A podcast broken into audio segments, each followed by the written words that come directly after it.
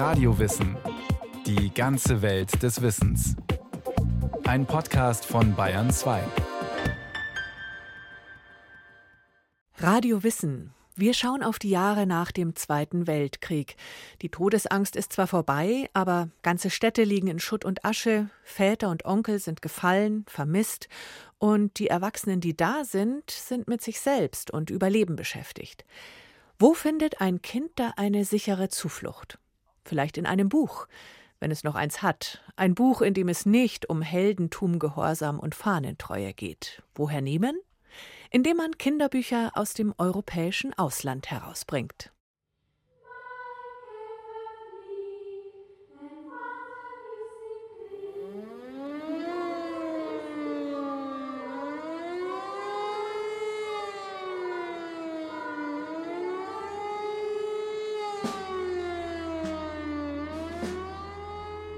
Am 8. Mai 1945 sind solche Szenen Geschichte. 500 Millionen Kubikmeter an Schutt und Trümmern liegen zwischen den Ruinen von Dresden bis Köln, von Rostock und Hamburg bis München. Die Menschen hausen in Kellern zwischen Mauerresten in notdürftigen Holzbaracken. Strom, Gas, Wasser? Fehlanzeige. Es herrscht der von Hitler verlachte General Hunger. Er und seine Parteigenossen haben den Tod angerichtet. 60 Millionen Menschen. Erschossen, vergast, verbrannt, vergiftet, verblutet. Viele Überlebende sind verkrüppelt, haben Narben auf Körper und Seele. Kaum jemand ist dort, wo er hingehört. Neun Millionen Menschen sind ausgebombt oder evakuiert, 14 Millionen auf der Flucht. Jeder Zweite in Deutschland, egal ob Mann, Frau oder Kind, hat seine Heimat verloren.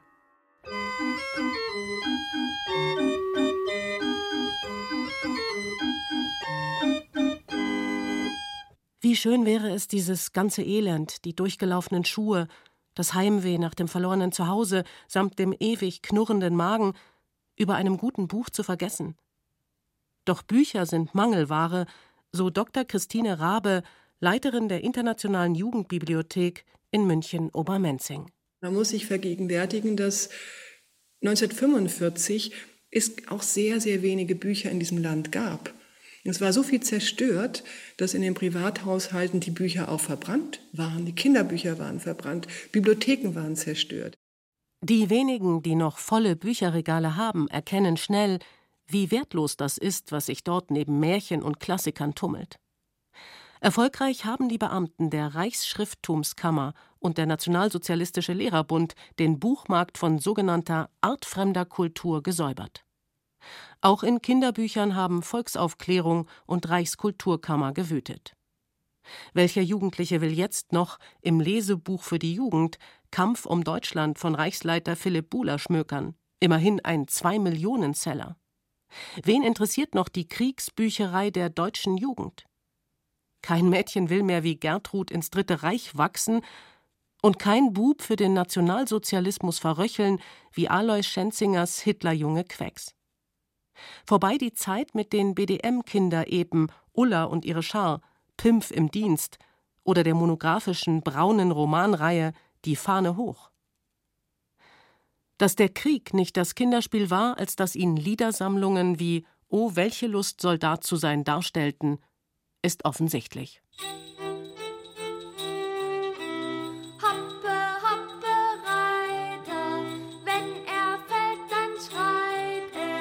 Liederhefte, Fibeln und Schulbücher, Kindergeschichten wie Jugendromane, Mädchen- und Sachbücher verherrlichen den Krieg oder überhöhen Vaterland, Rasse und Partei auf das Unappetitlichste.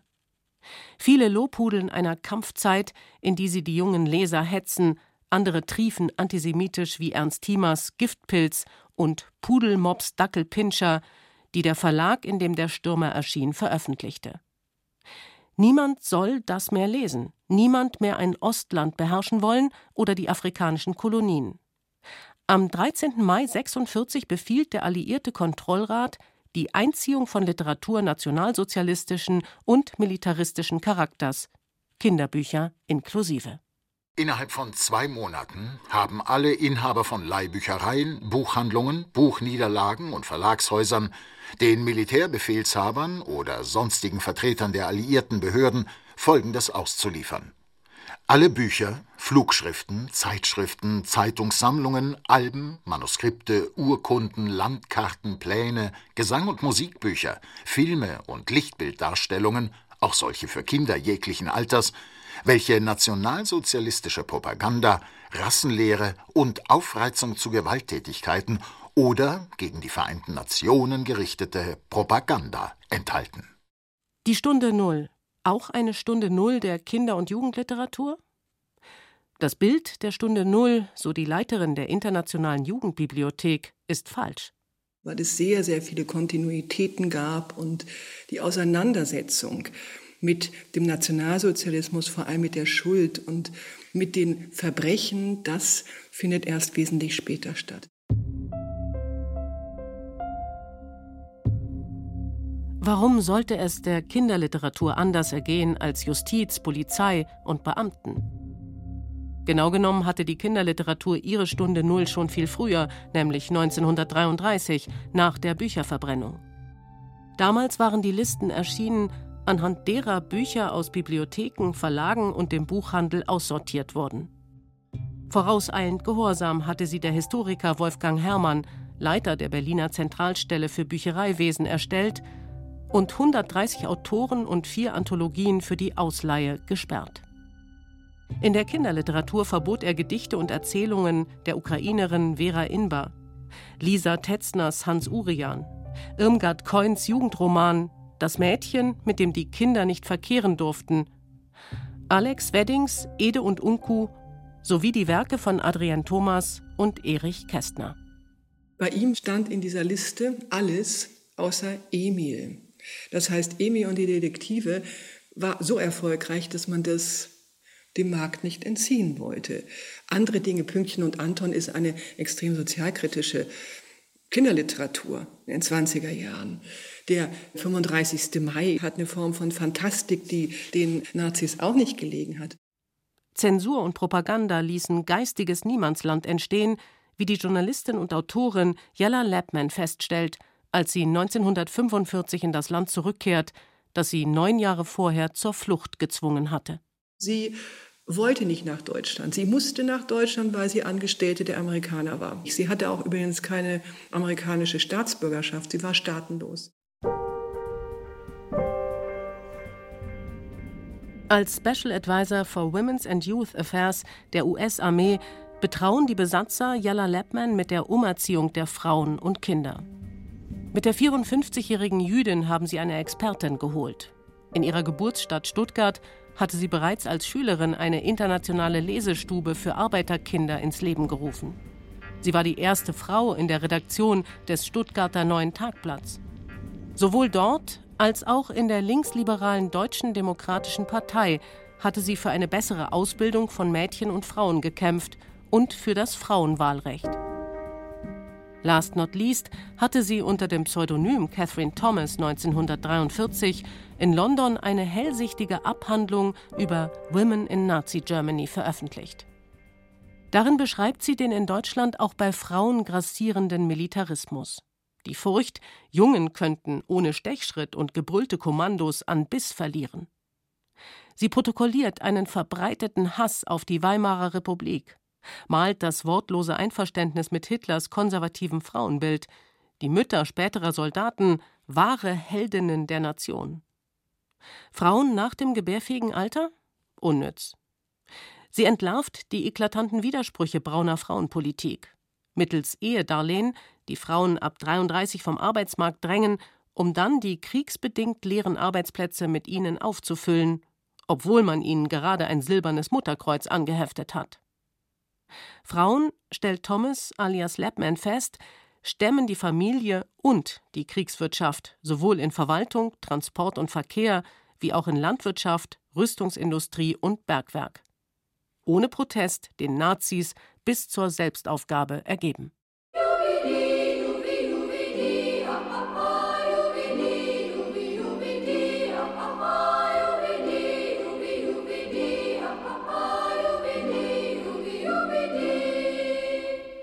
Diese Frauen, merkt Major Lapman schnell, sind unempfänglich für ein Antidot gegen ihre Nazi-Ideale.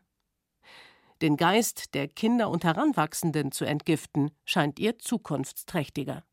Wenn wir eine neue Welt aufbauen wollen und wenn wir eine friedliche Zukunft haben wollen, dann müssen die Kinder weltoffen und pazifistisch erzogen werden. Also mit Büchern so etwas wie Brücken zu bauen in die Welt, in andere Kulturen, das ist sozusagen der Schlüssel dafür, dass wir in Zukunft in Frieden leben können. Doch wie soll diese Re-Education funktionieren, wo es an Material für die neuen geistigen und moralischen Leitlinien fehlt? Wo sollen die politisch unbescholtenen Verleger, deren Lizenzierung Lapman ebenfalls verantwortet, inhaltliche und pädagogische Vorbilder finden? Kaufen kann sie die Bausteine für ihre Kinderbuchbrücke nicht. Die Information Control Division hat kein Budget dafür und für Deutschland gilt ein internationales Handelsverbot.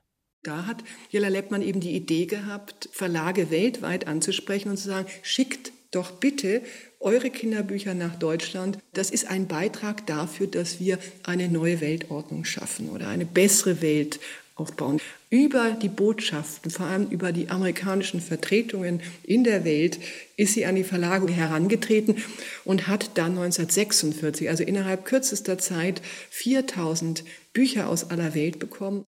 Ergriffen schildert sie diese Großzügigkeit der ehemaligen Kriegsgegner am 16. Dezember 1946 in Die Neue Zeitung. Länder wie Holland und Norwegen, die ganz besonders schwer vom Krieg mitgenommen waren, schickten ihre letzten geretteten und ihre ersten wiedergedruckten Kinderbücher. Dänemark bat um Geduld, um die vergrabenen Buchbestände wieder ans Licht zu holen. England, dessen Buchbestände durch die Luftangriffe stark verringert worden waren, wandte sich nicht nur an seine Verlegerverbände, sondern auch an Sammler von Kinderbüchern. Und gleichzeitig forderte die BBC in London Kinderzeichnungen für die geplante Jugendbuchausstellung in Deutschland an. Dies alles zu einer Zeit, da die Wunden des Krieges kaum noch zu heilen begonnen hatten. Zeichnungen und Buchgeschenke stellt sie zur ersten internationalen Schau der Nachkriegszeit zusammen. Da tauchen eigenwilligere Charaktere auf als in der gewohnten Gehorsamsliteratur.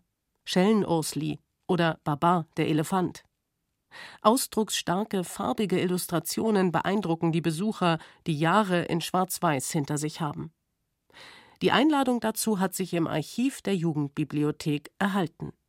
Das Bayerische Staatsministerium für Unterricht und Kultus in Verbindung mit der Militärregierung für Bayern lädt Sie ein, der Eröffnung der internationalen Ausstellung Das Jugendbuch beizuwohnen, die am Mittwoch, den 3. Juli 1946, 10 Uhr im Haus der Kunst stattfindet. Dass es ihr gelungen ist, mit einer Hartnäckigkeit, die sie auszeichnete, zu sagen, hier möchte ich diese Ausstellung, genau an diesem geschichtsträchtigen Ort möchte ich die zeigen, das war enorm. Enorm war auch der Andrang bei dieser Bücherschau, die von München aus in die zerstörte Stuttgarter Landesbibliothek reist, danach im dachlosen Frankfurter Städel kampiert, sich im US Information Center Berlin und 1947 im Völkerkundemuseum Hamburg zeigt. Beinahe täglich treffen Briefe aus allen Zonen Deutschlands ein, die um die Ausstellung bitten. Der Besuch ist überall über Erwarten stark. Alle Klassen der Bevölkerung. Alle Altersstufen nehmen daran teil. Ergänzend zur Ausstellung gibt es Vorlesungen sowie Vorträge über Erziehungsfragen und Sonderführungen. Dabei bestätigt sich Lapmans kritische Einschätzung der Re-Education Erwachsener. Führungen und Diskussionen zeigen, dass der Nationalsozialismus und Militarismus noch allzu fest in den deutschen Herzen und Köpfen sitzt. Internationale Erziehung ist ein wichtiges Gebot der Stunde. Zu dieser Erziehungsleistung sind die deutschen Kinderbuchautoren und Verlage nicht fähig. Im Gegenteil. Nach wie vor druckt man zum Beispiel Abenteuererzählungen, die einen Führerkult propagieren. So Dr. Rabe. Bekannt ist Tecumseh. Das ist eine Geschichte eines Indianerhäuptlings Tecumseh von Fritz Steuben. Dieser Romanzyklus erscheint von 1930 bis 1943 in vielfacher Auflage in der Frankschen Verlagshandlung Stuttgart trotz der Rassenideologie der Nazis, denn die schloss die indigenen Völker Nordamerikas und Kanadas nicht ein. 1949 wird er wieder aufgelegt, im selben Verlag. Die Dinge, die ganz offensichtlich rassistisch sind, werden etwas geglättet, aber Tecumseh wird weiter verlegt bis in die 70er Jahre.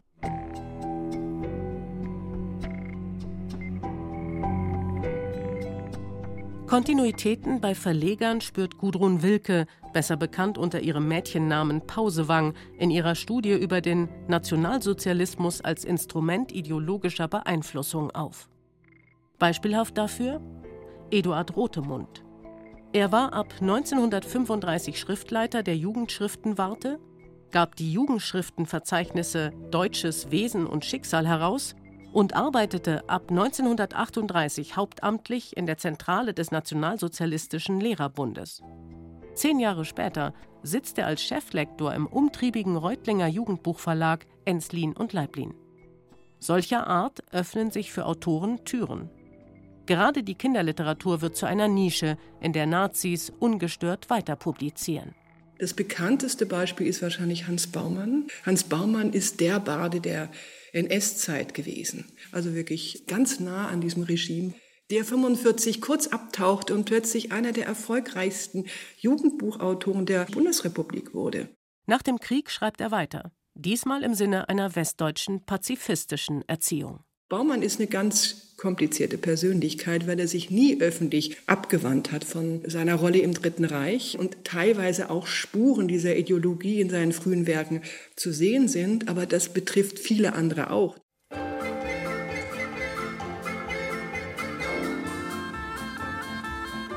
Solche Spuren zeigen sich auch in den Mädchenbüchern von Ursula Bruns, deren Immenhof-Serie seit den 50er Jahren gelesen wird und wiederholt verfilmt wurde, das letzte Mal 2019.